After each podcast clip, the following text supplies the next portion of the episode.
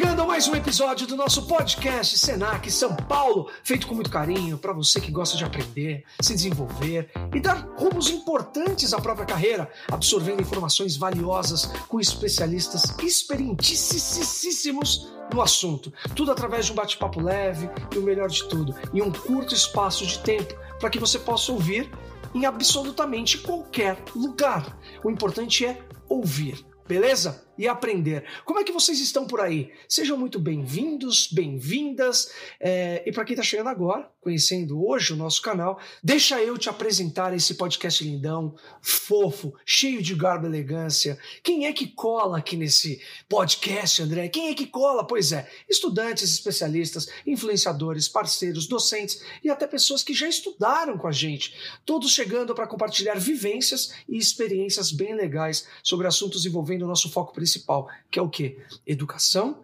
e carreira. E olha, hoje eu estou muito empolgado porque mais do que nunca a gente vai falar do futuro, de tendência de mercado e quiçá, quiçá uma tendência de rumos da humanidade, por que não? É o metaverso chegando no seu fone.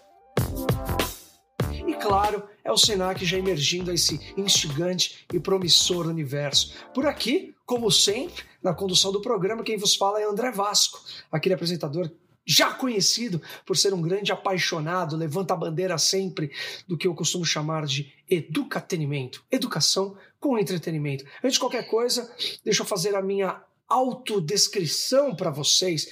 Eu sou um homem, é, uma estatura 1,82 de altura, cabelo castanho escuro, um, um pouco não, muito arrepiado, uso barba na, na face inteira, bigode na régua, devidamente trajado para apresentar esse, esse podcast, mesmo sendo em áudio, temos que estar sempre elegantes. Sou branco, estou usando óculos de grau, porque a idade vem para todo mundo, então eu tenho que usar ajudas externas para dar o melhor de mim. Bom, eu acho que é por aí, né? Estou usando uma camiseta, um short, estou usando uma pantufa no pé, e sou eu. Como eu já dei um spoiler, o tema de hoje é metaverso e como ele pode abrir novos horizontes para a educação do futuro e também a sua jornada profissional. O metaverso já é usado, por exemplo, em games que permitem a criação de uma segunda vida e interaja com outras pessoas virtualmente. Se a gente for citar alguns exemplos que já bombam por aí, a gente pode falar do clássico Minecraft. Pois é, o mais recente, o Roblox, ou então você já ouviu falar do Second Life? Pois é, ele já trazia elementos do metaverso desde o seu lançamento, lá em 2003. Ah, pois é. É, mas essa daí só é a pontinha do iceberg. Bora então esmiuçar como tudo isso funciona, quais as aplicações e implicações desse novo universo para o meu, para o seu, para o nosso futuro, na é verdade? Para essa conversa, nós convidamos dois especialistas que são referências no tema. Começando pelo Caio Crai de Gaeta, que é sociólogo pelo Nesp, com pós-graduação em gestão cultural e mestre em tecnologias da inteligência e design digital pela PUC São Paulo. Além disso, o Caio é, ele é pesquisador da área de transformação digital, especialista em novas tecnologias para o mundo do trabalho e educação, integra o setor de tecnologias aplicadas à educação do Senac são Paulo. Bom, no Senac ele coordena ações relacionadas à realidade virtual, realidade aumentada, tecnologias imersivas e ele é um dos autores e mediadores do curso Metaverso para Educadores, importantíssimo, utilizado para a formação de professores da instituição. Bom, caramba, eu fiquei sem ar, então agora com você. Seja muito bem-vindo, Caio. É, pode fazer sua autodescrição para a gente, por favor. Olá, primeiramente, muito obrigado, André, pela recepção, pela acolhida. É um prazer estar aqui. E eu sou um homem branco, de cabelos loiros, olhos verdes, e atualmente estou com barba. Não estou tão à vontade nas roupas como o André, estou com roupa social no momento, no, no momento com uma camisa, mas é isso. O que importa aqui nesse momento é, é a nossa conversa, né? O áudio. E é isso, muito obrigado pela, pela acolhida. Vamos aí, espero que. Acho que é uma conversa muito importante mesmo essa, sobre esse assunto que ainda se tem muita dúvida, né? Muita gente falando sobre o tema, pouca gente entrando com profundidade e, e trazendo à tona de uma forma que a gente realmente consiga entender, né? E é um prazer estar aqui ao lado da Sheila também, que é uma grande especialista no tema. É, aproveitar e já jogar bola para você. Quem também está com a gente é a Sheila Magri, que é consultora de inovação em comunicação para RH. Ela é SG Stockholders na era digital, coordenadora do GT de inovação da Bracon, Associação Brasileira das Agências de Comunicação, e membro da Federação Mundial para estudos do futuro.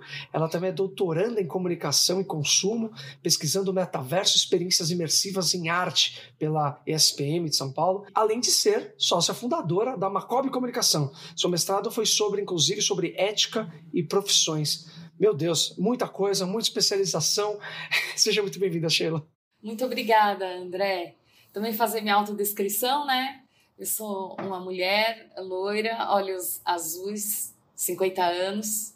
Estou vestindo uma, uma blusa azul marinho, um colar azul claro e também faço uso dos óculos, né? Que nem você, André.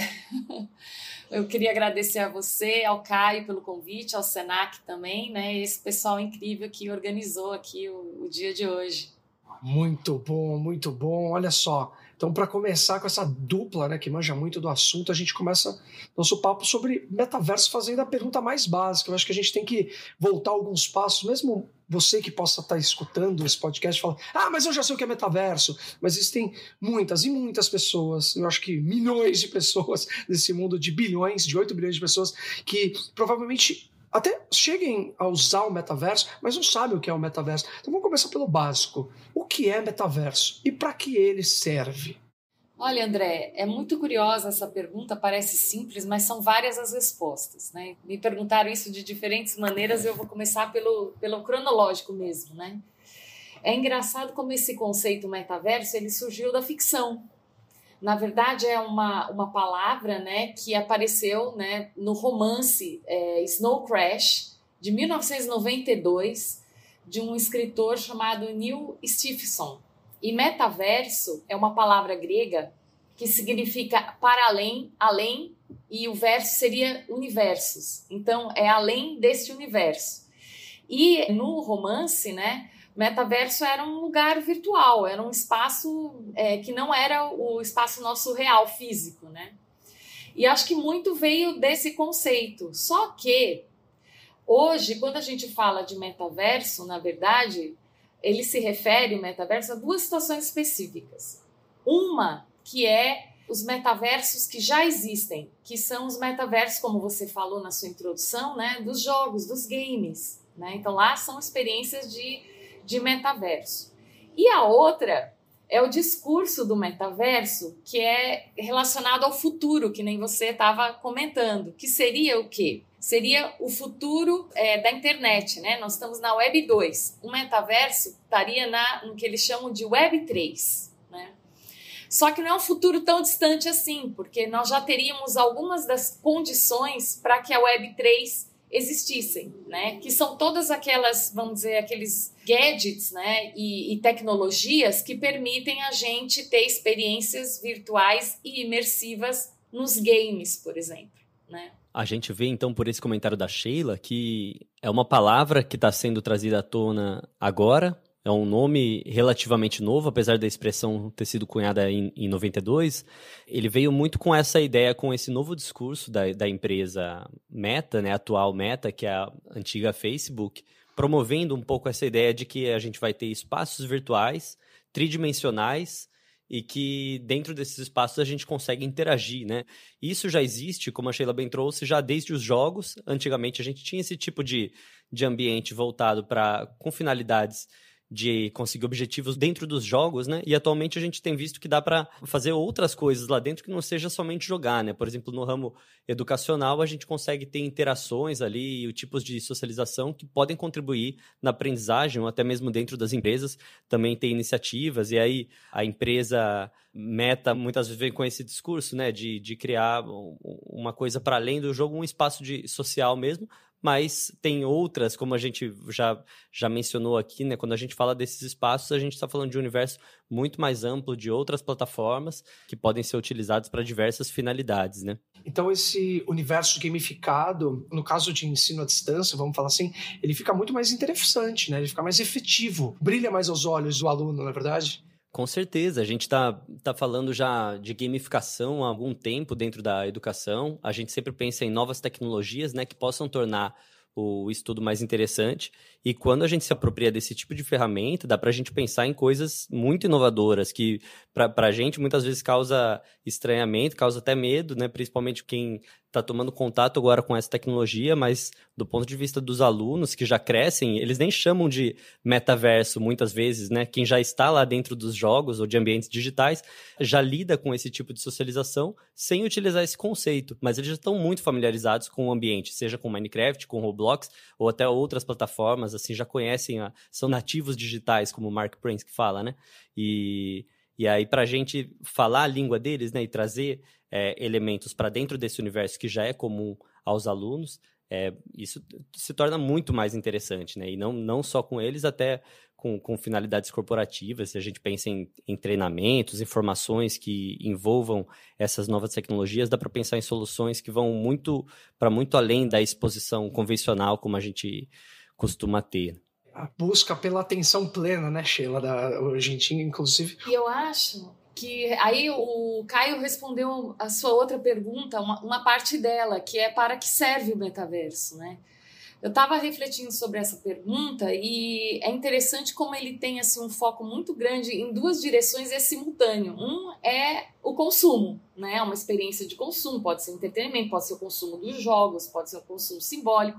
E a outra é a comunicação, e aí, quando você fala em comunicação, ela engloba as experiências e todas interativas, né? Entre pessoas. Então, o metaverso ele pode aproximar, embora ele seja uma realidade virtual, que não seria, vamos dizer assim, ah, mas eu não vou nunca tocar aquela pessoa, né?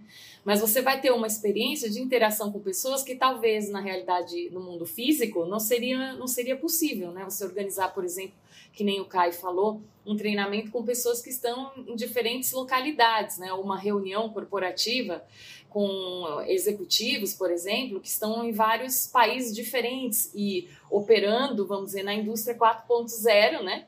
É, no mesmo, vamos dizer assim, mundo, né? No mesmo espaço, né?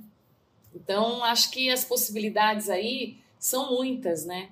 E comercialização também, troca de comercialização de produtos também. Você pode fazer lojas no metaverso, né? E aí a gente entra no universo absurdo de NFTs, aí, aí o mundo é. fica mais complexo ainda nosso papo, né, Caio? Com certeza, com certeza. Eu, eu acho que a nossa sociedade é, é complexa, né? E muita gente, quando a gente vai falar do metaverso, já traz essa abordagem financeira, né? E que é um caminho mesmo.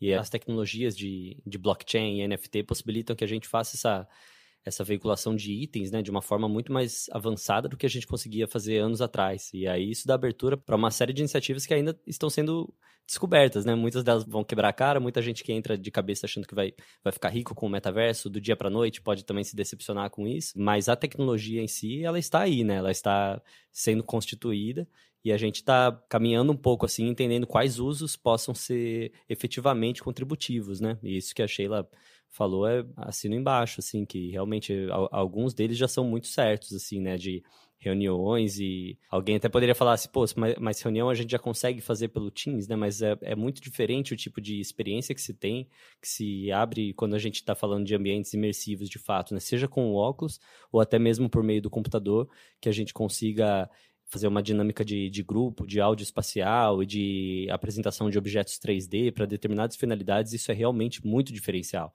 Então, é isso. Estamos aí na base de um processo que ainda vai crescer muito. É difícil falar em futurologia ainda, né? Mas algumas coisas já são bem, bem certas nesse ramo, assim, já se mostram bastante interessantes. E o que, que falta para o metaverso ser uma tecnologia é, mais acessível, diria democrática para todos, para todas? O que, que precisa? Um computador super potente? Precisa de óculos de realidade virtual? Inclusive, daí vem uma pergunta boa que depois eu faço.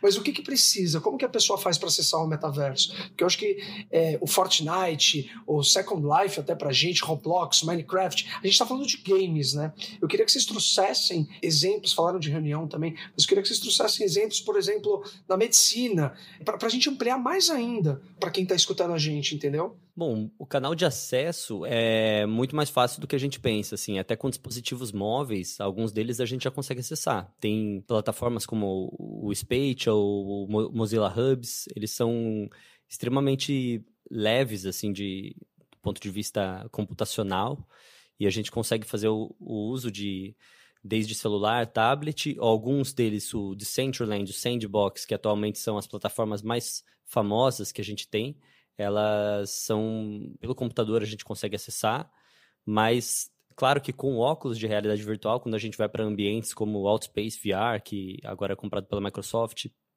a gente tem experiências mais imersivas. Então depende um pouco do, do propósito que você tem nessa da intencionalidade desse uso isso vai demandar um equipamento mais robusto ou menos robusto, né? Se a gente precisa de uma atividade que vai fazer uma tour em um ambiente ultra realista e que a gente quer que a pessoa se sinta lá dentro, pô, o óculos é o caminho e atualmente ainda é uma tecnologia relativamente cara, por mais que ele esteja se tornando mais barato, a gente está tratando também de. Muitas vezes não é só o óculos, tem que ser o óculos ligado num computador, dependendo da iniciativa. E não, não é qualquer computador, é um computador caro. E não é com qualquer internet, é uma internet de alta velocidade. Então, muitas vezes a gente pensa assim também. Aqui a democratização, o, o metaverso é a democratização do conhecimento, né? Na verdade, ele é uma porta para isso. Ele pode ser, sim, um meio muito efetivo de democratização do conhecimento, assim como a internet é. Mas muitas vezes a gente fala assim da internet como hoje em dia qualquer um consegue acessar coisa em qualquer lugar do mundo, né? Mas não é bem assim. Precisa ter no mínimo, um, um, acesso decente à internet, precisa ter acesso à informação de como fazer uma pesquisa que seja, que se preste, né? Como, como chegar, como tratar essa informação, precisa de um equipamento que hoje em dia, é claro, que já está mais fácil, e o movimento do metaverso é exatamente o mesmo, né? A gente pensa, é um canal muito interessante para isso, mas é preciso que se pensem também em políticas de implementação que vai tanto na parte da infraestrutura, como na parte de formação das pessoas, capacitação para domínio técnico de como lidar com essa ferramenta, né? Como aproveitar isso de uma maneira interessante. Ô Sheila, desculpa, o Google até tentou recentemente fazer confecção de óculos, né? É, de papelão, de plástico. Eu não sei se isso virou ou não.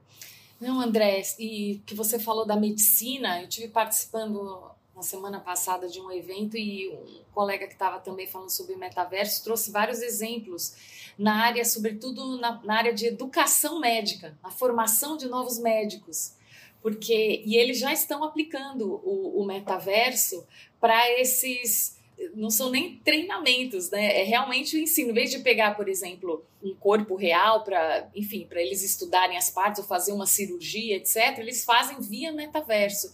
E isso é, interessante porque eles também não estão testando em pessoas, eles estão testando dentro do, do metaverso, né? Então, isso não seria possível por uma plataforma, né? Então, assim, a, ali na medicina, inclusive a medicina está muito avançada na aplicabilidade do metaverso, né? Agora, sim, eu concordo também com o Caio, porque são dois aspectos, né? Tem a questão de todos esses dispositivos, né? É, ainda não serem tão acessíveis, né? E tem uma promessa de um futuro do metaverso que você vai poder ter até experiências de, de tato, né? Então, estão sendo desenvolvidos toda essa tecnologia que vai possibilitar, né? Esses avanços. Mas o fato, o fato é que é, quando você olha esse discurso do metaverso e o discurso da Web3, e mesmo aquele discurso que da empresa Meta, né, quando o, Mark Zuckerberg mudou o nome do, do Facebook para Meta, essa promessa do Meta, todos os elementos que fazem parte dessa promessa já de alguma forma já estão aí, né? Então é, então assim, não, você vai dizer, ah, mas será que vai dar errado o metaverso? Bom, pode flopar até o nome, né? Assim, é o nome metaverso, mas as possibilidades todas, elas podem ocorrer, né? Então, isso é, é um ponto. E outro ponto que não é, a gente não tá falando de um metaverso como a gente pensar a internet. Ele já é concebido para ser os metaversos. Então, por exemplo, aí uma coisa que você falou, ah, mas como é que alguém pode entender um pouquinho do que, que é o metaverso sem o óculos?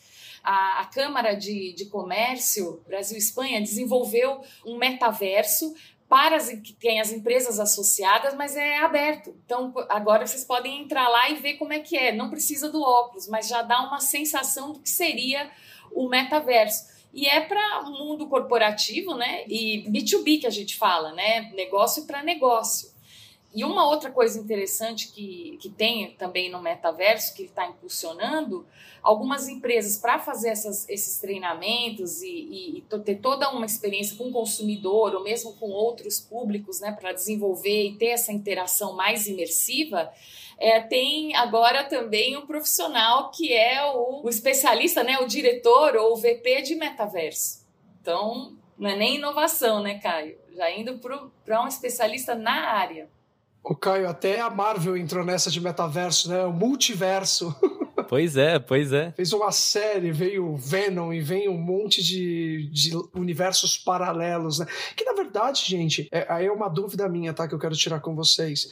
O, o metaverso, porque quando se fala muito do metaverso, uma galera que não tem tanta intimidade, acha que sempre tem que ter aquele avatar ou então óculos. Eu posso dizer, e me corrija se eu estiver errado, que o próprio Instagram já é um metaverso a partir do momento que a pessoa tem uma vida paralela nele. Tô errado? Então, é, aí é, é uma questão de conceito, né?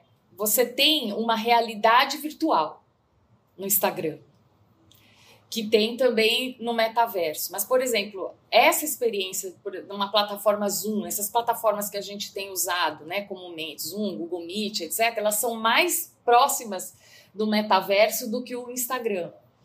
Por quê? Porque o Instagram, claro, se você estiver fazendo uma live aí, mais ou menos, porque a live só você aparece, né? A não ser que você coloque mais outras pessoas. Aí sim. É, se você é só você, aí não, porque tem que ter, para ser metaverso, a rigor, tem que ter uma experiência de interação. Então, não é só você sozinho, são outros, de preferência síncrona, então, está acontecendo, você tem que estar tá lá, essa é uma diferença, porque, por exemplo, na Web 2 não precisa necessariamente a experiência ser síncrona. Eu estou aqui falando com vocês e minhas outras plataformas, eu fiz um post lá e tá com a, eu estou tendo a minha realidade lá virtual acontecendo sem a minha necessidade. Né? Mas para ser o metaverso, eu tenho que estar. Por quê? Porque envolve sentidos ali. Entende? Senão seria projeção. Não seria uma, uma experiência de imersão. E tem um, um, ponto muito importante também na sua, na sua pergunta, André, que é o seguinte: eu concordo com a ideia que a Sheila trouxe, que é que a gente precisa estar imerso, né, para ser considerado metaverso, até porque a gente, quando a gente fala de uma realidade paralela, pressupõe que você está nessa realidade, né, presenciando. E tem um ponto importante que é assim, apesar de muitos falar sobre o metaverso, não existe hoje uma definição, algo que defina precisamente o que é metaverso e que seja consenso em toda a internet, sabe? Não existe um, um guia, um documento base, alguma coisa que alguém falou e, e, assim, isso está definido como metaverso. Então, a gente vai encontrar vários autores, até dentro da, da bibliografia que é recente sobre o tema, gente que fala que é Y, gente que fala que é X, mas também outro ponto interessante assim é a gente fala muitas vezes de metaverso e a gente não está se restringindo a esse conceito, né? É, a gente está falando também das tecnologias de realidade virtual, de realidade aumentada, o que a gente chama de realidade estendida, né? Esse grupo de tecnologias que são apropriadas nesse novo movimento e que todos eles, assim, uma vez que a gente toma contato com isso, a gente não precisa se restringir a fazer só um uso específico né, do metaverso. A gente abre um monte de porta para fazer treinamentos em, na área de, de segurança do trabalho, na medicina, mesmo como a Sheila colocou, que não importa tanto, vai chegar um momento que a gente não vai ficar tão preocupado em falar assim se isso é ou não é, né? Do mesmo jeito que a gente fala, hoje a gente não fala, putz, isso é ou não é internet. A gente está mais interessado em usar e ver como que isso pode acrescentar no nosso dia a dia. Você citou aí da realidade aumentada, da realidade virtual. Eu queria que vocês explicassem para quem é leigo assim e já escutou que não sabe diferenciar uma da outra. Qual a diferença de realidade aumentada e realidade virtual? A realidade aumentada é algo que todo mundo já conhece pelos filtros do Instagram. Que é o quê? Quando você mira a câmera para algum lugar ou para si mesmo, né? E olhando na tela você vê a realidade física você está vendo o que a câmera te mostra, né, atrás da câmera, mas você vê com a inserção de elementos virtuais. Então você vê ali com uma distorção, por exemplo, nos filtros, às vezes acrescenta alguma coisa no seu rosto ou distorce a imagem de alguma forma, ou seja, rola uma interação entre a visualização física com, com o acréscimo de algum elemento virtual. Então a gente tem tanto nos celulares, tablets, até óculos mais avançados que permitem que você coloque o óculos e enxerga tudo a partir desse com, com esse acréscimo de elementos digitais, então que são caríssimos, assim, não é uma utilização muito comum ainda nesse momento, mas pelo celular a gente já consegue ter essa experiência. Agora, a realidade virtual é quando a gente se sente efetivamente dentro de, um, de uma outra realidade, né? Então, quando a gente coloca, a gente chama de óculos de realidade virtual, por exemplo, aquele óculos, o MetaQuest 2, por exemplo, que ele tampa tudo que vê, até a luz, né? Preferencialmente, ele não deixa entrar para que você fique, se sinta realmente preso em outro lugar, que não é o lugar que você está. Você está ou em outra cidade, ou no universo de um jogo, ou em outra, sabe, em outra experiência que não é a sua. Ele tem toda uma manipulação sensorial que envolve até áudio de preferência, assim, para que você realmente se sinta em outro espaço. Então elas são bastante diferentes, assim, né? E atualmente a gente tem também o que a gente chama de realidade mista, que é um pouco da, da mistura das duas, né? Como o novo óculos da, da Meta, o Quest Pro, ele trabalha um pouco com essa ideia. Você se sente em outro lugar, mas ele também tem câmeras que mostram o lugar que você está, então consegue fazer um pouco desse jogo, assim, hora você você está visualizando o seu ambiente por meio de câmeras e consegue até interagir com elementos digitais. Talvez o papo esteja ficando um pouco complexo, se quiser a gente até destrincha melhor, assim, mas esses são os conceitos fundamentais, assim, para entender um pouco a, o metaverso. Tem também os mundos espelhos, ou, ou também os digital twins, que, por exemplo, eu estive num digital twin, você está num, numa sala né, real, então você está vendo como que é essa sala. Aí você coloca o óculos virtual e você entra virtualmente nessa mesma sala. Que eu estava no mesmo espaço, mas outra pessoa em outro país poderia entrar na mesma sala que eu. Né? E ela existe no mundo real. E aí abre uma possibilidade grande, André, por exemplo, para o turismo, por exemplo, para você estudar história, né? Porque esses ambientes que são como se fossem um, um digital twin de um ambiente real, ele não necessariamente precisa ser contemporâneo. Ele pode ser um ambiente do passado, né? Ou do futuro.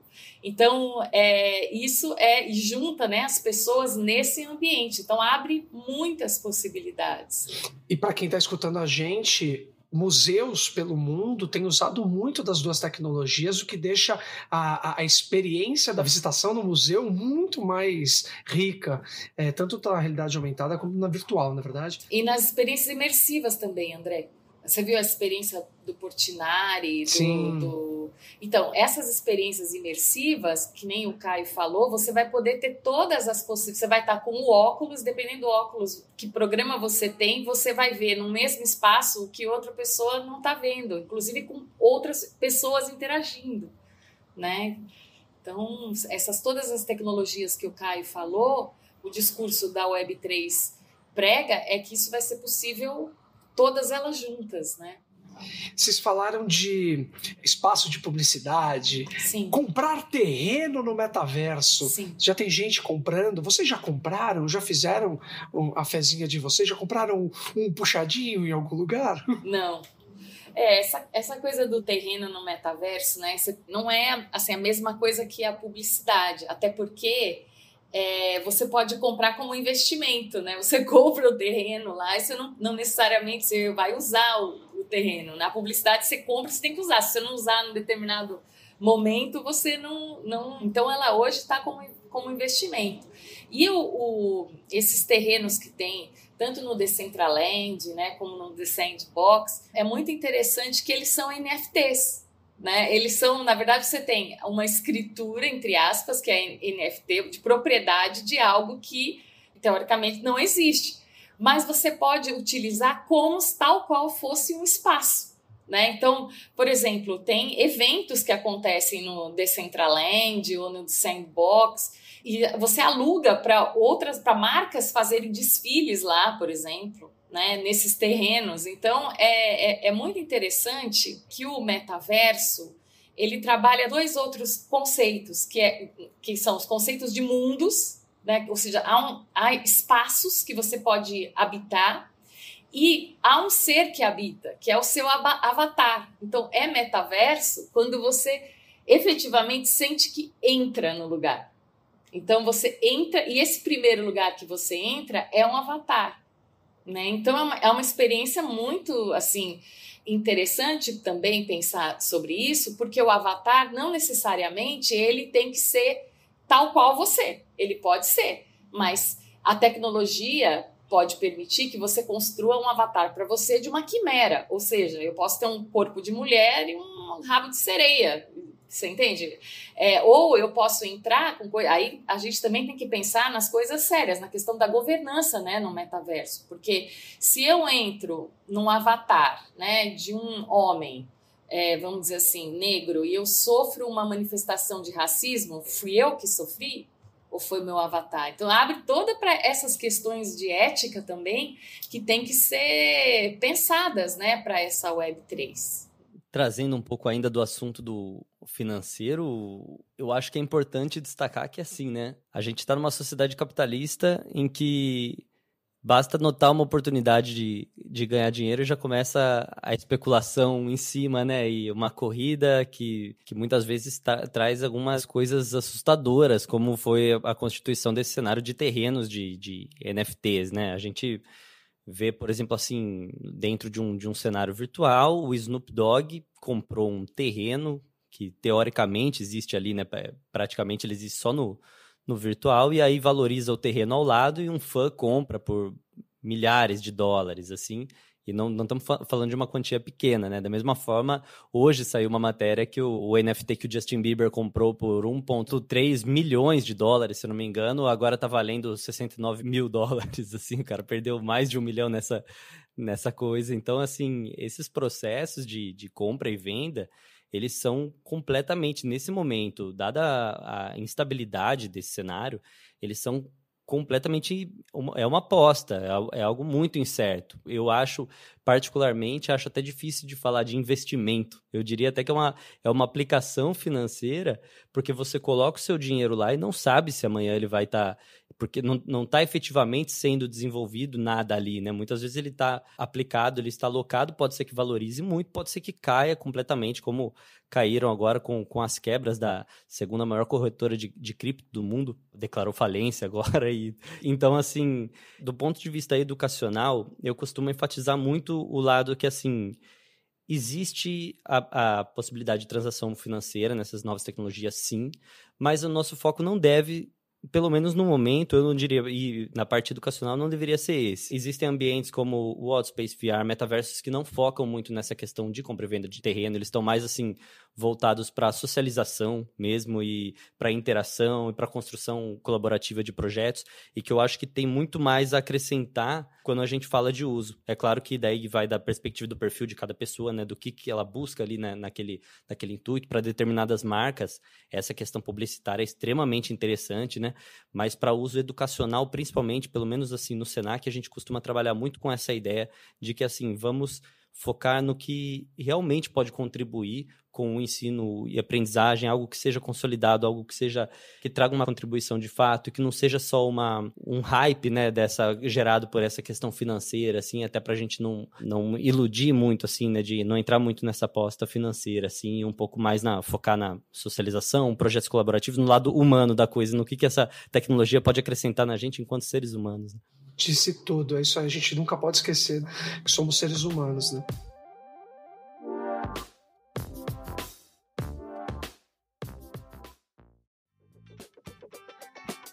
Você sabia que uma parceria firmada nos anos 2000 entre o SENAC e a Cisco foi uma das primeiras iniciativas do Programa Global de Educação e Empregabilidade para a área de TI, Cisco Network Academy no Brasil? O programa, presente em 190 países, foca no desenvolvimento das habilidades práticas de rede, segurança digital, programação, internet das coisas, entre outras, destas que são áreas muito requisitadas pelo mercado profissional na atualidade. Com a parceria, estudantes do SENAC têm acesso à plataforma e podem se inscrever em dezenas de títulos na área de tecnologia da informação, desde cursos livres, passando por cursos técnicos e chegando até a graduação. Em 2022, a Cisco comemora a marca de mais de 500 mil estudantes impactados no Brasil. E o Senac São Paulo é a instituição que mais beneficiou alunos e alunas desde o início do programa no país. Já são quase 50 mil pessoas certificadas pelo programa. Cisco e Senac, seguindo no compromisso de inovar a educação profissionalizante e fomentar a empregabilidade no Brasil.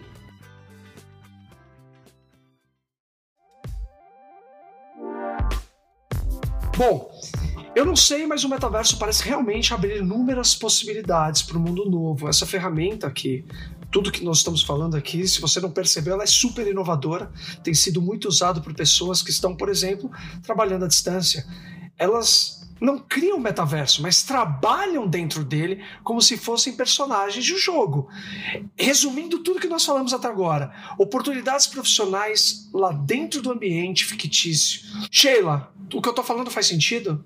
Sim, faz todo sentido, André, porque realmente são muitas possibilidades quando você olha esse, essa questão do avatar, né? Porque quando você entra e vai fazer um treinamento, você está lá via avatar.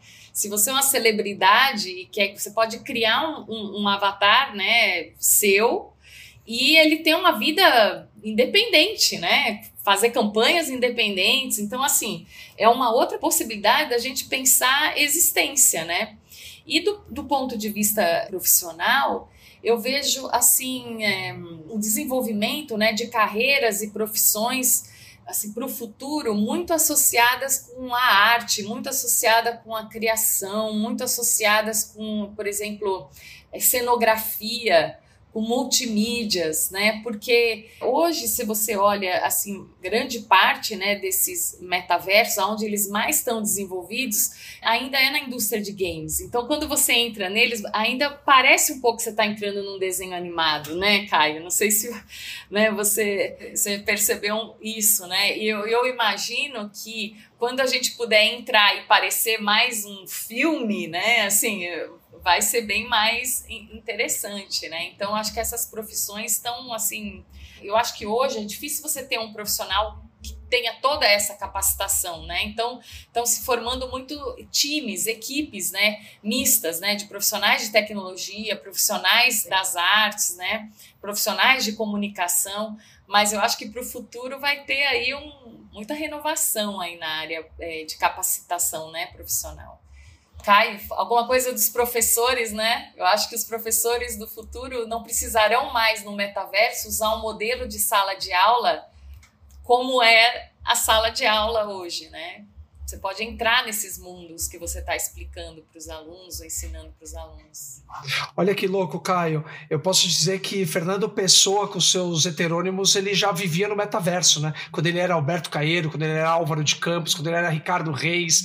Ou seja, é, é, é muito doido isso, né? O ser humano é do ser humano buscar outras personalidades, outras visões de mundo para tornar as coisas mais atraentes. E a gente está falando da educação, né? Pois é, com certeza, meu. A gente tem essa ideia. Até tem um, tem um jogo de 85, chama Habitat, da Lucasfilms, que ele já tinha essa proposta de você ter um personagem para você viver outra vida ali, ir no bar e, e, fazer amizades e tal. E era completamente, era outro cenário em 2D, né? E aí, pegando um pouco do que a Sheila falou, até questão estética, assim, né, do ambiente, às vezes a proposta ela pode ser muito mais realista, mas contanto que se tem ali uma interação, às vezes você já consegue se sentir inteiramente contemplado por um personagem que não tem nada a ver com você, né? Que é, e já se sente lá dentro. Tem muita gente que jogou, muitas pessoas que jogam aquele jogo Tibia, por exemplo, quando eu era jovem, eu ficava assim, caramba, como que pode alguém se interessar por um jogo que, que tem esse gráfico? Mas existe um, um mundo tão interessante constituído ali dentro de relações, de compra de itens, e, e as coisas têm um valor que quem está de fora não consegue estimar, que esse valor é real para a pessoa que está ali dentro, né?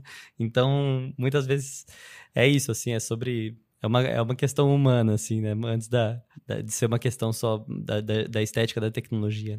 O Caio, só ilustrar o que você falou da estética, né? Pegando também um gancho da Sheila, eu, eu adoro novas tecnologias, eu sempre estou conversando com diferentes gerações para entender. E eu lembro a primeira vez que eu vi o Minecraft, eu falei, que visual terrível, que coisa porca. Aí uma criança virou para mim e falou assim: Ué, você gosta de Lego? É a mesma coisa. Aí eu falei, uou! O moleque resumiu tudo para mim, porque eles conseguem montar, é um Lego. Olha que incrível. Isso também parte da gente, né? Também abrir um pouco a cabeça e também entender o Roblox. É, eu, eu, entrei numa grande marca de calçados recentemente e eu vi que eles têm escondido lá um link para o mundo deles no Roblox. Então é algo que a gente tem que entender. Eu quero muito que vocês puxem esse viés para a educação, tá? Sobre aprender, ter aula, estudar. Mas eu queria ilustrar para as pessoas que estão escutando o Travis Scott. Muita gente conhece ele, seja pela colaboração dele com a Nike em tênis, ou seja por shows. Muita gente não tem oportunidade de ir até os Estados Unidos ou rodar o mundo vendo os festivais que ele promove, mas ele fez um sold out no metaverso dentro do Fortnite. Ou seja, pessoas e mais pessoas usando o tênis dele digitalmente no, é, no, no, meta, no, no, Fortnite que compraram por skin, que revendem e fazem dinheiro com isso. Olha que maluco isso. Agora eu quero entender isso na educação. Perfeito, André. Esse, esse exemplo é muito bom, cara, porque a, gente pega o tanto de gente que assistiu esse show e que curtiu ele online é, é uma coisa assim que seria inacreditável há um tempo atrás assim. E aí a gente volta para aquela questão que eu trouxe no começo né? Se, se as pessoas já estão fazendo isso para assistir um show do Travis Scott ou para jogar um jogo por que não aproveitar isso para pensar essa linguagem esse canal para pensar projetos educacionais? E cara tem sido surpreendente como que isso é efetivo, assim. A gente já tem, por mais que a gente tenha, em alguma medida, o cenário instável, que eu comentei há, há pouco tempo, algumas iniciativas, como o, o, Minecraft for Education, elas são, são sólidas, sabe? Tem planos educacionais, tem projetos de orientação, de como que seria a didática, a finalidade para isso. E a gente tem até exemplos aqui no, no Senac, já de, de aplicação, que são, são fantásticos. Por exemplo, alunos trabalhando em colaboração numa proposta de reconstruir bairros da cidade, fazer uma reprodução naquele estilo que parece um Lego, mas virtual, eles conseguem construir junto, cada um constrói uma parte para pensar, por exemplo, soluções de cidades inteligentes, o que poderia ser modernizado ali naquela região. E aí esse projeto, cara, é emocionante de ver, assim, desde questões de semáforo, aí, a sinalizações, a formas de comunicação e nível da rua, escoamento de água e coisas assim que tá muito à frente do, dos projetos provavelmente de desenvolvimento urbano da cidade, né? Que, porque tem ali uma fluidez, uma criatividade do, do jovem colocada ali que efetivamente pode, assim, sabe, você exercita um tipo de reflexão, de contribuição social que é maravilhoso. É um. E por que, que isso é possível? Talvez se a gente estivesse pensando em pedir para os alunos desenvolverem isso no papel, sabe? Ou fazer isso de uma forma extremamente chata, isso não rolasse, não saísse, né? Agora, uma vez que você pega um ambiente que já é comum para eles e a gente aprende a dominar essa tecnologia para fazer bom uso e consegue trazer ali questões que são fundamentais para a educação, cara, isso é transformador. E é ainda o, o, exemplo da Sheila também sobre medicina, eu conversei com pessoas da área num evento de medicina e realidade virtual recente que eu estive, que eles falavam assim, não é que, que substitui o corpo humano. Em alguns casos, ele chega a ser melhor do que se você tivesse um corpo humano. Porque se você faz a dissecação das camadas do, do coração, como o programa permite fazer, que você escolha, por exemplo, ah, eu vou ver tal parte aqui ou entrar dentro dele, isso destruiria o, o órgão na, na realidade. E com o virtual você consegue ter essa facilidade de, de dissecar e de olhar e expandir, e entrar dentro e ver ele em funcionamento, né? Como que funciona a abertura e fechamento de uma válvula enquanto no batimento do coração. Ou uma professora que falou assim, putz, eu tenho muita dificuldade para apresentar por meio de uma foto, aonde fica essa determinada veia e aí quando você tem o objeto em 3D e consegue rotacionar ele, isso se torna até mais interessante do que com, com uma foto, com um vídeo ou dependendo da finalidade até com o corpo humano. Né? Então eu acho que na educação a gente tem um caminho assim para se apropriar, que é um caminho da, da gente entender direito o que fazer com essa tecnologia, como mexer, como aprender a, a lidar com isso. Mas o que a gente tem feito até agora, a gente já vê que assim é bastante interessante, é muito, é muito transformador. Oh, Sheila, antes de você falar, só quero. Eu dei uma busca aqui. A audiência do show de 2020 do Travis Scott no Fortnite foi de 12,3 milhões de pessoas. Surreal, né? Agora imagina a potência disso daí para você ensinar alguma coisa para alguém. Imagina a potência. É isso. E a gente tem projetos já no. Recentemente teve a, uma parceria do, do Politize, usando o Fortnite também, para fazer uma, um, um projeto para conscientizar as pessoas de irem votar ensinar como usa a urna eletrônica. E aí foi feito um projeto dentro desse jogo.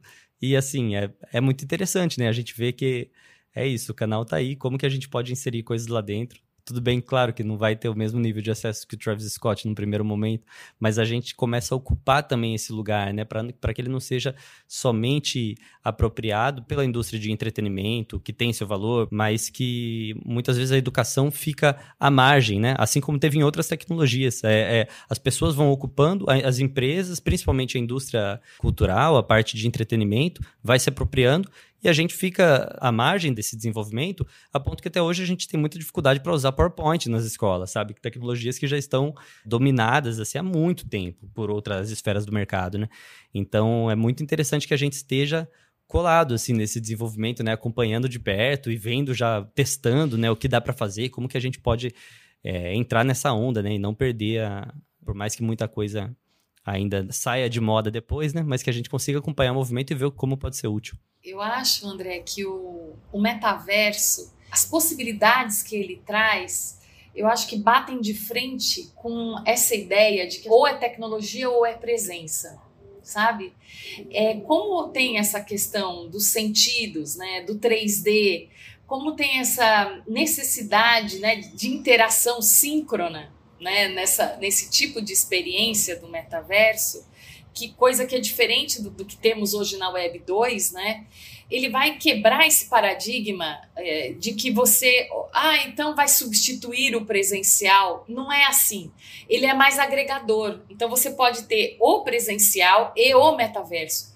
Para você ter uma ideia, André, Caio, todas as mesas que eu participo para falar sobre metaverso com especialistas de metaverso, nenhuma pessoa, nenhuma fala o metaverso vai substituir o presencial. E nenhuma pessoa critica o metaverso totalmente. Todos conseguem ver grandes possibilidades, né? Conseguem ver ainda limitações, porque há limitações tecnológicas, de infraestrutura, etc. Mas é incrível como não colocam o metaverso como um em contraposição ao mundo presencial. Então, assim, e eu acho, eu sinto que às vezes o público leigo, né, quem não sabe, às vezes fica com medo. Ai, meu Deus, agora as pessoas vão ficar lá só no óculos imersivos, e, mas não é isso. Não é só isso. Tem isso, mas tem toda a possibilidade de você estar lá no óculos imersivo com outras pessoas, interagindo com outras pessoas que você talvez não pudesse, né? Então, eu acho que isso é, vai ser uma coisa muito interessante que a gente vai começar a ver a tecnologia como mais uma possibilidade, não só como uma ameaça, assim, né? Porque tem um discurso do pessoal que acha que não, tecnologia eh, vai substituir tudo e etc. Não necessariamente. O metaverso ele consegue mostrar essas, essa interrelação, né? Não sei se eu fui clara, eu fui muito acadêmica. Não, totalmente. O ser humano tende sempre a pensar em substituição, nunca em, em, somar, em inclusão. Exatamente. É, pegando essa sua deixa, eu tenho um exemplo básico, bobo, que faz parte do dia a dia de todo mundo. Quando a televisão surgiu, o rádio era o que dominava a comunicação do mundo. Tem até aquela música famosa, Video Kill the Radio Star, falando que a, a TV ia matar o rádio. De acordo com a última audiência de 2022, esse ano cá estamos, o rádio nunca aumentou tanto de audiência. se você pensar, disputa, tá vendo? A gente sempre usa a palavra de disputa, substituir, streaming. Olha a quantidade de players que existem hoje no mercado e ele cresce de audiência. Então a gente tem que entender e tem que interiorizar que o metaverso ele veio para somar, não para substituir o presencial. As pessoas não vão ficar cada um na sua caverna virtualmente indo para longe. Perfeito, André e Sheila. É, é assim, é encontrar o lugar dessa tecnologia, né? Onde que isso vai compor? E aí uma pessoa pode falar assim, putz, mas uma... Tô fazendo um curso aqui de segurança no trabalho e, e nada substitui que o aluno chegue de fato ali num treinamento presencial e sinta o peso do extintor tal. É verdade, talvez em algum momento você possa colocar em prática isso, mas nada impede do aluno antes, de repente, fazer um treinamento que ele consiga se colocar em uma situação de incêndio, entender a diferença dos extintores e, e saber como manusear por dentro da realidade virtual de experiências do metaverso para se sentir mais familiarizado para quando chegar nessa situação já estar mais preparado, né? Então talvez ele não, não substitua por completo, mas ele cumpre uma função, né? Assim como a gente tem hoje treinamentos de é, operação de empilhadeira que, que são feitos assim, a gente não precisa começar com a pessoa na prática lá. Antes, se a gente tem um, um instrumento que talvez forneça um suporte muito com alto grau de, de capacitação, assim, sabe, de, de imersão, de simulação, que, que permita o aprendizado, né? Então, é isso, assim, acho que concordo completamente. Eu, com o tempo, talvez a gente consiga entender aonde isso se encaixa, né? E aí a pessoa, quando perguntasse, putz, mas isso, o Teams dá conta, isso poderia ser um e-mail. Então usa o e-mail, usa o Teams, não tem problema, né? Mas para certas coisas, não podem ser substituídas, né? Certo grau de imersão você realmente só vai conseguir com óculos ou com aplicativos, com iniciativas de realidade virtual. Exatamente. Imagina que lindo seria. Imagina estudantes de logística visitando um porto na China, ou então alunos de moda sentados na primeira fila do desfile em Paris, o concorridíssimo desfile da Louis Vuitton. Imagina que incrível. Isso é super agregador. Total. E super possível, né? Atualmente já, a gente já tem essas transmissões 360, por exemplo, de desfiles de moda, em que geralmente pegam um ótimo lugar lá, colocam uma câmera. Quem assiste com óculos de realidade virtual, até mesmo pelo YouTube, no modo 360, com o celular, você consegue se sentir muito próximo daquilo, ter uma visão, né? Então é assim, é isso já existe, a gente já tem tours virtuais de, de gêmeos digitais, como a Sheila falou, né? Às vezes lugares que fazem a, a réplica de um lugar que já existe ou de como um lugar foi. Não, não tem como, como comparar com foto, né? A sensação de você poder caminhar e sentir os detalhes daquele lugar, principalmente quando é uma, é uma reconstituição bem feita, né? Olha só, vou fazer uma pausa rapidinho aqui porque eu preciso mostrar isso. O Guilherme Letieri de Bidaldi, aluno do ensino médio técnico em administração do Senac Santos, vai contar para a gente a experiência que ele tem tido com o metaverso em sala de aula, através do Minecraft. Se liga aí. O Minecraft e o Metaverso, eles inclusive têm muito em comum, já que você pode ser o que você quiser nele, por meio dos avatares. Você torna uma pessoa totalmente diferente, tanto em aparência, você pode também tomar atitudes diferentes que você gostaria de tomar, mas não pode. E ele é basicamente um mundo virtual, assim, ele tenta replicar a realidade, claro que da forma dele, porque o Minecraft ele tenta sempre manter a identidade visual deles, que são esses quadrados que a gente acaba vendo, que é muito marcante, né? Muito da identidade visual. E você pode nele fazer o que você quiser, o que tiver na sua cabeça. Sendo assim, eu acredito que o Minecraft seja como um pioneiro do metaverso. E a gente basicamente criou um novo ambiente ali. Aí a gente começou a ver também um ambiente de trabalho surgindo. Até porque, por meio da coletividade, a gente acabava formando, por exemplo, setores, assim, esses setores onde cada grupo era encarregado de uma coisa. Então, alguns poderiam ser carregados do transporte, outros da habitação, outros do comércio. Diante de tudo isso, a gente acabava fazendo uma organização. Alguns alunos, eles tomavam, assim, uma atitude mais de liderança, chegavam ali na frente e permitiam que tudo corresse bem. Então, por exemplo, tínhamos a fazer uma planta baixa da cidade e a gente abriu uma roda para discutir onde cada elemento da cidade cidade ficaria, para que assim a gente tivesse uma localização melhor e não ficasse perdido enquanto a gente construía. A gente acabou trabalhando muito do protagonismo do aluno, em que a gente tomava as próprias decisões e os professores estavam servindo como mediadores desse projeto. Então, sim, foi engajadora, foi cada um de nós, acredito que a gente tem esse sentido muito importante, porque eram nossas atitudes, eram as nossas decisões, era a nossa organização. Claro que essa organização também foi muito possível por causa do, dos ensinamentos em aula, principalmente por parte do curso técnico, experiência coletiva no geral foi muito boa foi muito melhor do que eu esperava, inclusive, os resultados que a gente teve até agora. Isso graças, claro, a todos os alunos, principalmente os que se interessavam, e muito por causa da formação técnica, isso não foi tão assustador. Ver toda essa organização assim se formando, todas as separações, porque seria algo fácil de se perder, talvez, mas a gente acaba vivendo isso todos os dias em classe, todos os dias que a gente tem a formação técnica, a gente acaba vivendo isso, então acho que graças a ela a gente foi muito mais preparado. A gente já tinha um chão, a gente já tinha um objetivo mais certo certo para seguir, saber de onde sair. O Caio, aproveitando aqui a deixa do nosso amigo que está internamente no Senac, como que vem sendo a experiência do Senac São Paulo na inserção dessa tecnologia no ensino médio? No ensino médio, a gente tem o caso mais bem desenvolvido de aplicação do metaverso até agora, que é por meio do uso do Minecraft que aquela experiência que eu comentei no começo foi um dos resultados desse trabalho muito bonito que está rolando aqui dentro.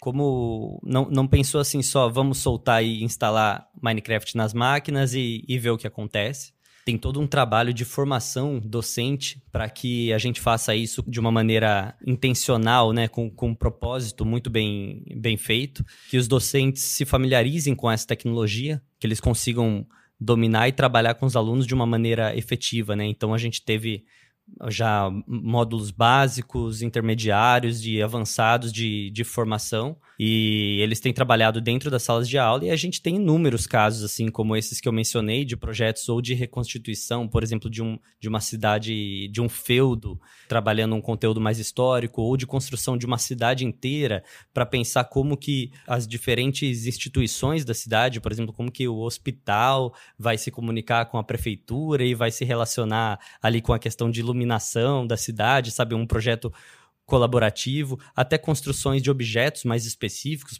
como vamos juntar os alunos com o que a gente chama da, da ideia de STEM, né, o, o STEAM, né, que é um, um, um, projeto que une ali questões matemáticas, de engenharia, para exercitar tanto as, os trabalhos, as hard skills, como soft skills dos alunos também, né, pensar esse, como que funciona esse trabalho colaborativo, de cada um faz uma parte para resolver um problema na criação de um barco, né, por exemplo.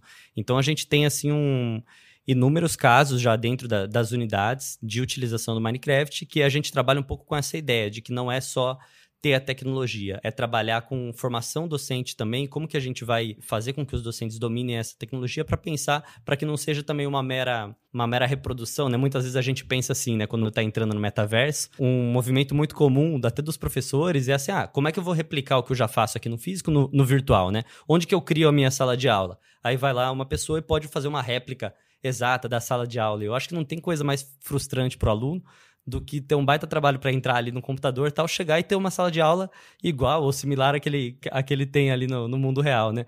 Tudo bem que no Senac a gente já trabalha também com salas mais desconstruídas, né? Não é nesse formato industrial que a gente costuma ter, mas, poxa, já que a gente tem a possibilidade de criar mundos diferentes, né? Vamos lá e criar coisas realmente diferentes e projetos que sejam mais, que aproveitem esse potencial, assim, né? E aí, nessa linha de criação, reconstrução de, de cidades e criação de feudos e, e outros objetos, a gente vai longe. Demais, demais. Quero visitar uma sala de vocês. Ô a gente falou da, da, atuação profissional, a gente falou dessa não substituição e sim da adição de mais uma tecnologia, no caso o metaverso. As relações com o trabalho estão mudando, vão mudar mais ainda.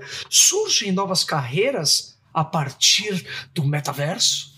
Ah, eu acho que vão surgir, mas eu acho que antes de surgirem novas carreiras, vão surgir novos modos de trabalhar. A gente tem hoje uma ideia de profissões que é muito rígida, né? E eu, assim, tenho pesquisado essa temática das profissões há, há muitos anos, né? Inclusive foi tema do meu mestrado, desde o meu TCC. E eu vejo que analisando profissionais de diferentes carreiras, depois que você vai conversar com eles depois de 30, 40 anos, você vê o quanto a pessoa já alterou né? Ela já modificou, ela fez cursos, ela. Então você tem lá jornalistas que viraram CEOs, você tem pessoas de humanas que estão liderando equipes de squads numa startup. Então, assim, a gente precisa revisitar essa ideia de profissões, sabe, André?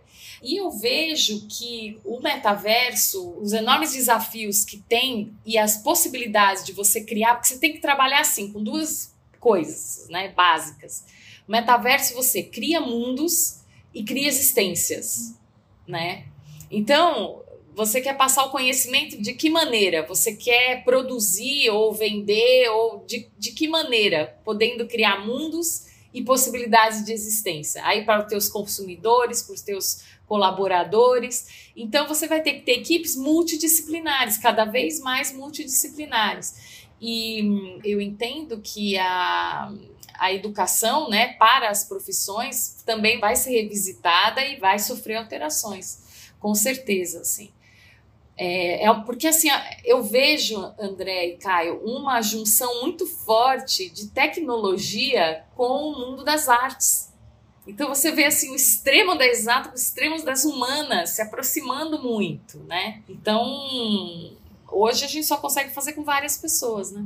Parece meio piegas que eu vou falar, mas a tecnologia ela tá aí para conectar, né? Sim. Total conexão. Por isso que eu falei a comunicação, né? Cada vez mais a tecnologia, as artes e a comunicação estão convergindo cada vez mais forte. Isso por causa das imagens. Na verdade, quando a gente fala NFTs, todos esses produtos que estão lá são imagens. Nós estamos tendo propriedade de imagem sem ter uma materialidade física. Entende? Isso é uma coisa muito incrível, né? E quem tá escutando esse nosso papo e tá super empolgado, falando: caramba, eu preciso mergulhar no metaverso, eu preciso, mas eu não gosto de jogo. Ah, mas o que que eu faço? Qual que é a porta de entrada? Quais são, no caso, as portas de entrada? Quem quer sei lá, criar um grupo de estudo, quer algum curso, dá, dá um beabá aí pra gente, Caio Sheila, por favor. Olha, eu recomendaria o Senac. os cursos do Caio, ou os, os, jogos, né? Aí teria que ser os games, porque os outros ainda são inacessíveis assim para uma pessoa, né, Caio? Você tem alguma ideia melhor do que do que a minha? Não, eu, eu acho que essa é uma ótima ideia. E a gente no, no Senac mesmo tem uma coisa que é interessante que a gente sabe é que assim muitas áreas, quando a gente fala de metaverso, muitas áreas estão relacionadas a isso, né?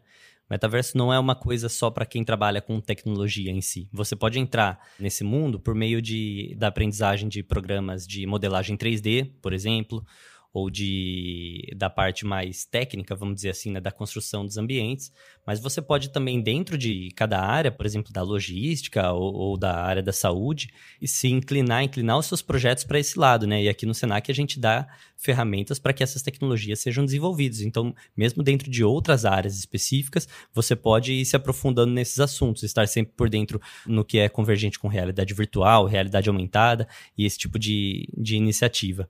E claro, assim, né, sempre que puder entrando mais especificamente em cursos sobre isso, em, em palestras, informações, eu acho que é, é, muito importante que se faça. Quanto mais bem informado você estiver, menos você vai ser enganado por essas tendências que falam que vendem o mundo. Né? Muitas vezes a gente fala assim, ah, sobre metaverso, daí você vai lá ouvir a pessoa só fala, metaverso vai transformar o mundo. Mas, tipo assim, o que, que isso significa de fato, né?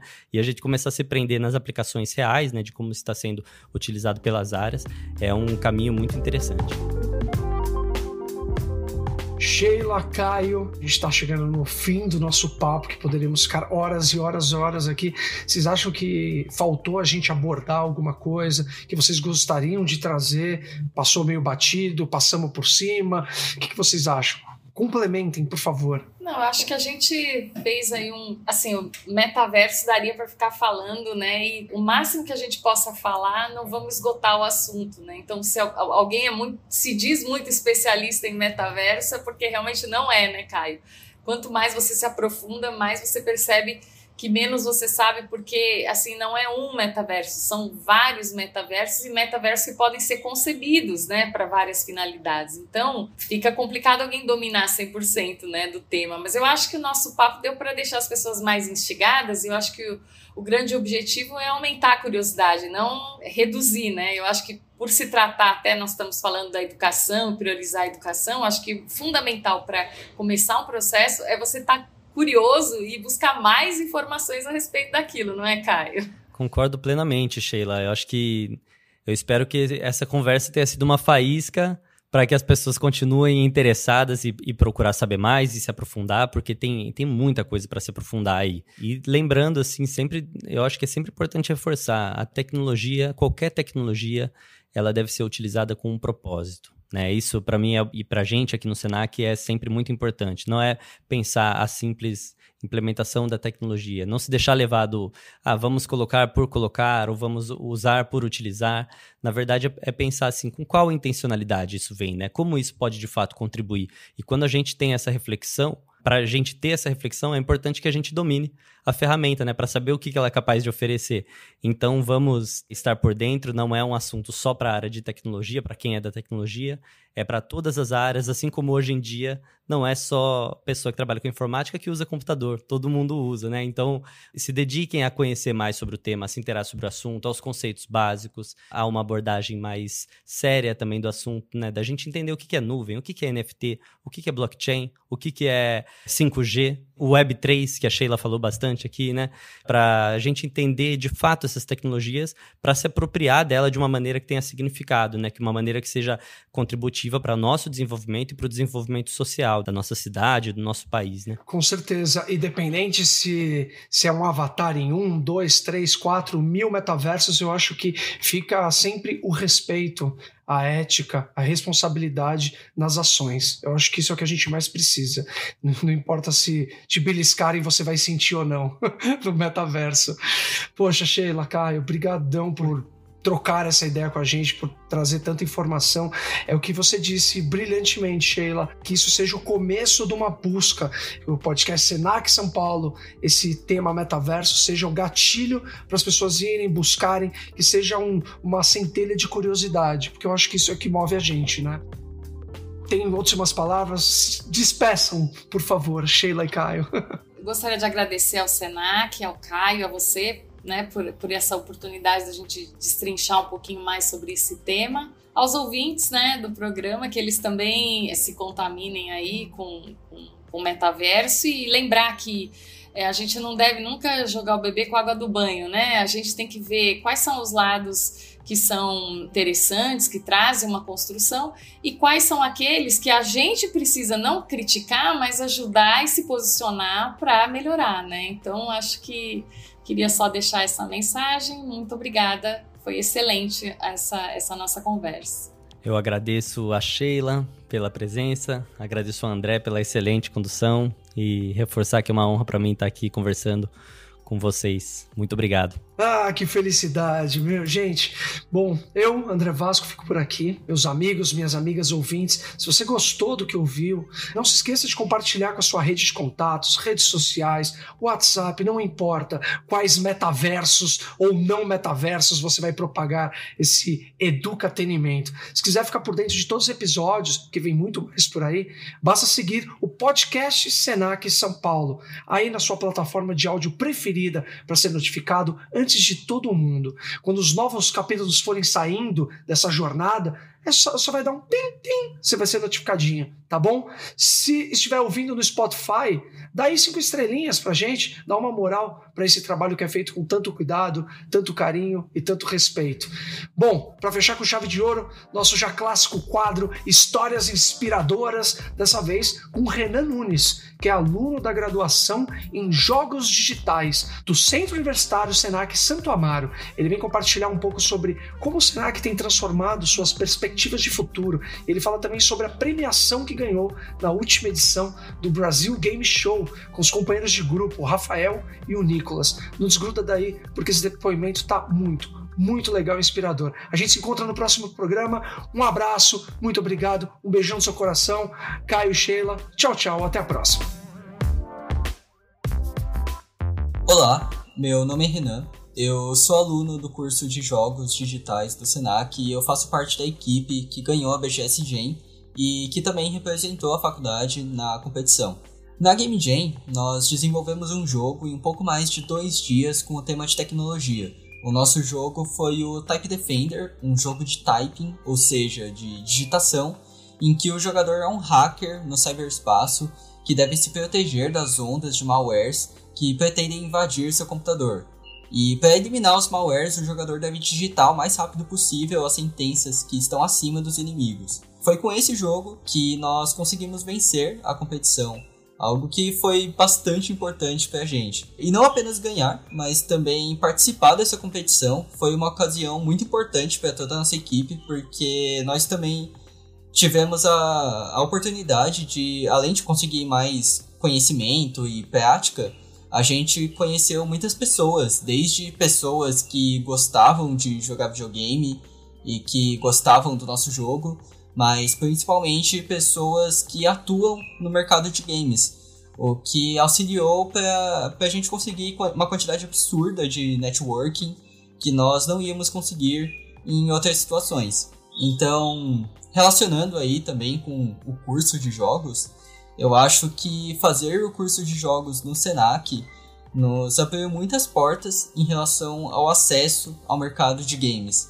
Porque ele permite que nós entremos em contato com situações que não íamos ter acesso caso não estivéssemos cursando a faculdade, como ir em eventos como a Big ou a BGS, ou em competições como a BGS Jam, e consequentemente é, conhecer outras pessoas que também trabalham ou sonham em mexer com jogos além de nos dar também conhecimento base em relação a todos os campos que envolvem o desenvolvimento de jogos, como arte, programação, sonoplastia e game design.